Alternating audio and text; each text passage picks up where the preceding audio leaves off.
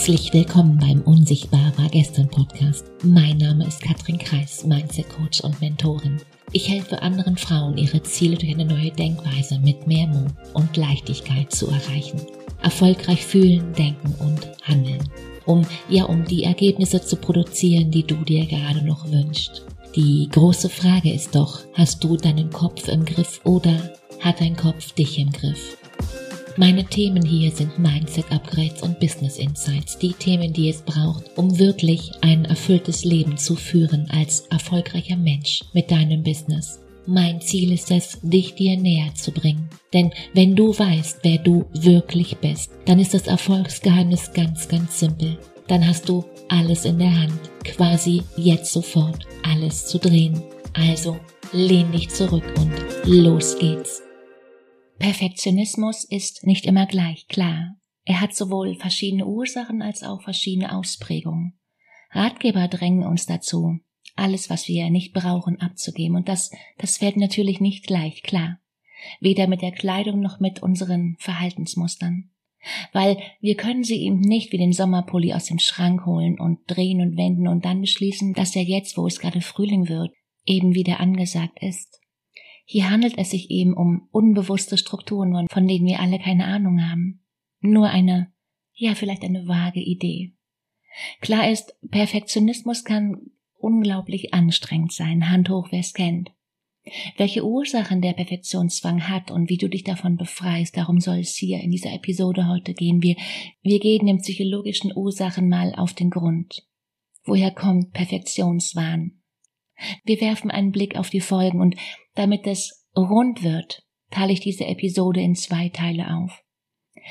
Weil zum Schluss habe ich noch meine besten Strategien, wie du deine Ansprüche auf ein angemessenes Maß herunterfahren kannst. Ready? Los geht's.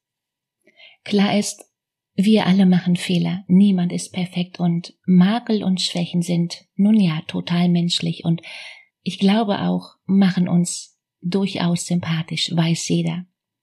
Trotzdem versuchen ganz viele Fehler um jeden Preis zu vermeiden, sich selbst zu optimieren, Schwächen zu verbergen. Aber die große Frage ist doch warum? Warum stellen wir so hohe Ansprüche an uns und wissen, dass wir sie nicht erfüllen können und, und daher niemals zufrieden sein können, uns gut genug fühlen? Warum leiden so viele unter Perfektionismus, wenn Perfektion weder erreichbar noch erstrebenswert ist? Gute Frage, oder? Fragen über Fragen. Schau, du bist das Problem und du bist die Lösung. Eigentlich ganz einfach.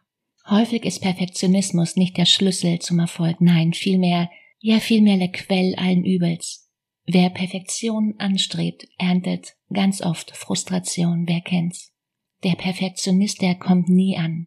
Andere gehen noch nicht mal los. Die Situation kennt wahrscheinlich jeder. Deine Kundin sagt, dass das Coaching in Ordnung gewesen sei. Nicht weniger, aber eben auch nicht mehr. Einfach nur in Ordnung. Die eine lässt solche Bemerkungen an sich abprallen und geht entspannt in den Abend. Die andere grübelt noch Stunden später drüber nach und entscheidet sich für eine schlaflose Nacht. Entscheidet sich, merkst du, oder? Aus Angst vor, nun ja, Mittelmäßigkeit. Wer weiß. Dass, dass dieses Gedankenkarussell auf Dauer schadet, erklärt sich von selbst. Klar, dass, dass es sogar das Leben verkürzen kann ist für dich vielleicht neu, denn das weiß man erst seit einigen Jahren. Zu diesem Fazit kam man 2009. Für eine Studie verfolgte man sieben Jahre lang das Schicksal von mehr als 40 Personen. Das Fazit? Perfektionisten starben wesentlich früher. Oft heißt es, Perfektionisten müssen vor allem eins tun, ihre Ziele möglichst schnell über Bord werfen. Doch wenn du mich fragst, das stimmt nicht so ganz. Und ist nun ja auch wenig hilfreich. Einem Perfektionisten zu sagen, man solle mal alle fünf Grade sein lassen, ist ungefähr so erfolgreich wie einem Alkoholiker zu sagen, er solle mal nichts mehr trinken. Weil Perfektionisten ist durchaus bewusst, dass ihre Strategie problematisch ist. Aber diese aufzugeben erscheint eben doch viel gefährlicher. Sie sind, sie sind gefangen zwischen der Angst, ihren Ansprüchen nicht zu genügen und, und der anderen Seite, diese zu senken. Die Frage, um die es immer wieder geht, ist, wie viel ist zu viel? Und vielleicht denkst du, das Ganze ist ja eigentlich gar nicht so schlimm oder es ist die bessere Seite des Perfektionswahns, weil was ist schon verkehrt daran, sorgfältig und gewissenhaft zu arbeiten? Überleg mal.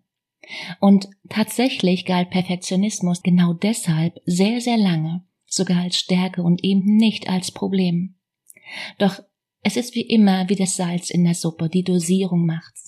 Die Dosierung entscheidet, ob es dir nützt oder eben schadet. Frag dich doch mal, wohin führt dich übertriebene Sorgfalt? Schöne Frage, oder? Überleg mal. Ich sag's dir, sie kann, sie kann ganz schnell dazu führen, dass wir uns zum Beispiel an kleinen Details viel zu lange aufhalten oder dass du gute und objektiv gesehen völlig zufriedenstellende Ergebnisse über Bord wirfst, weil du sie als ja eben nicht perfekt genug ansiehst. Und das bedeutet, du arbeitest immer mehr und mehr.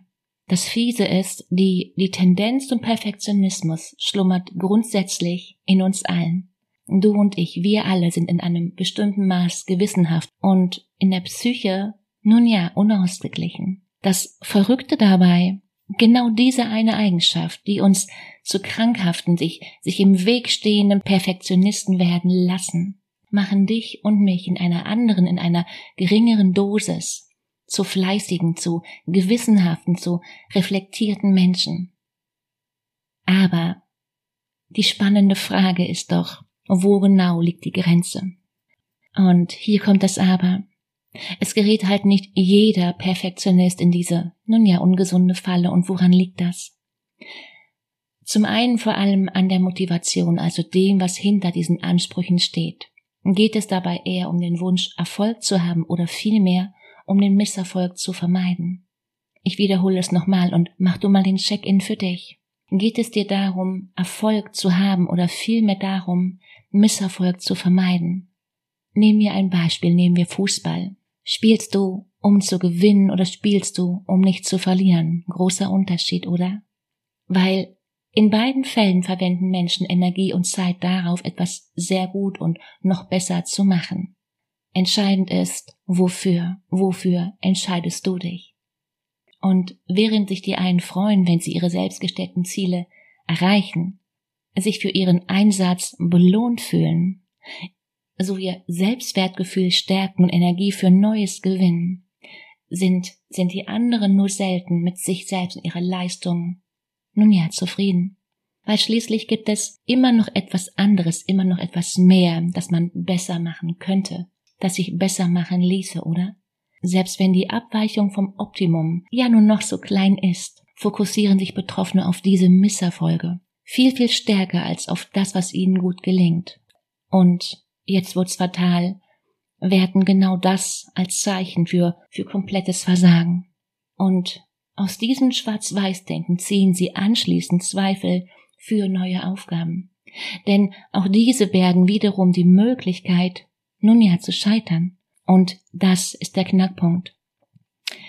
Diese, diese Bedenken entscheiden letztendlich darüber, wie verletzlich hohe Ansprüche dich und mich, uns alle machen. Denn eigentlich muss noch nicht mal etwas schiefgehen, nein.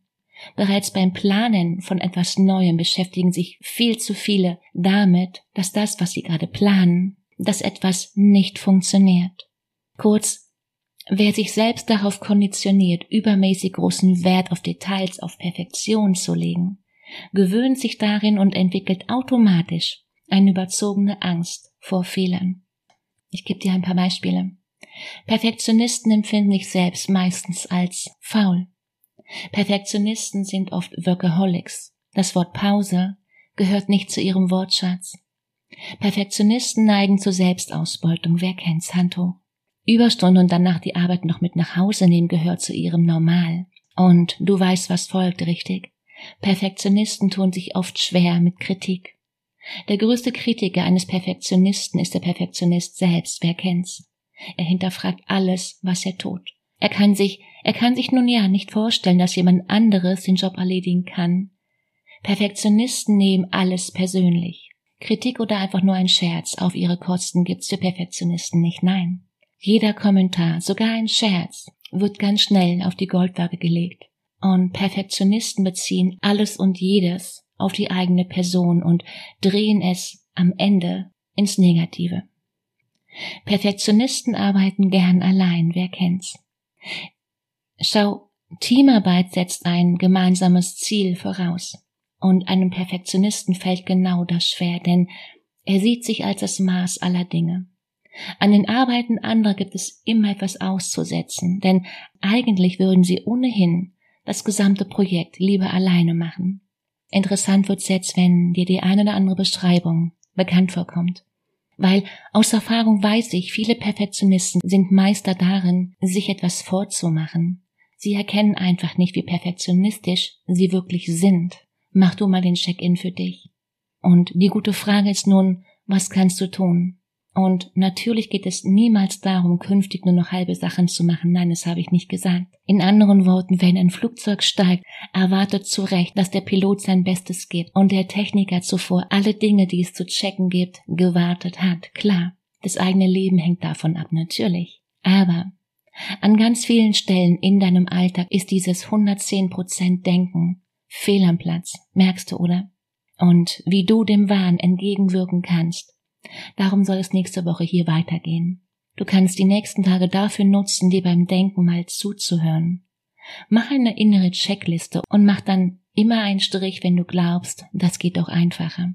Weil aus meiner Erfahrung tut es das. Denn um einen gesunden Umgang mit uns zu finden, müssen wir zunächst einmal verstehen, wieso wir diese oder jene Eigenschaft entwickelt haben, richtig? Was sie über uns aussagt und was sie, ja, was sie mit uns macht. Wie bei so vielen Dingen entscheidend ist das Maß und der Umgang damit, ob Perfektionismus dich beflügelt, ihr oder eben ausbremst. Und wenn du jetzt hier schon weißt, das schaffe ich nicht allein, Katrin, dann ist ein Coaching die direkte Autobahn für dich. Du weißt, in dir steckt mehr und darum geht's, das mehr auch zu leben, das mehr auch zu wollen und sich danach zu verhalten, mehr zu erreichen, mehr als normal, viel, viel mehr. Und wenn du spürst, da geht mehr und du hast gerade keinen Plan zum Wie, dann hol dir einen Termin für ein gemeinsames Gespräch und lass uns zwei kennenlernen. Den Link dazu findest du wie immer in den Show Notes. Und wenn du Frauen in deinem Umfeld hast, die das hören sollten, dann teile diese Episode bitte mit ihnen. Vielen Dank. In diesem Sinne, hab eine wunderschöne Woche. Mach dir Freude. Let's go, fang an. Ciao, Katrin.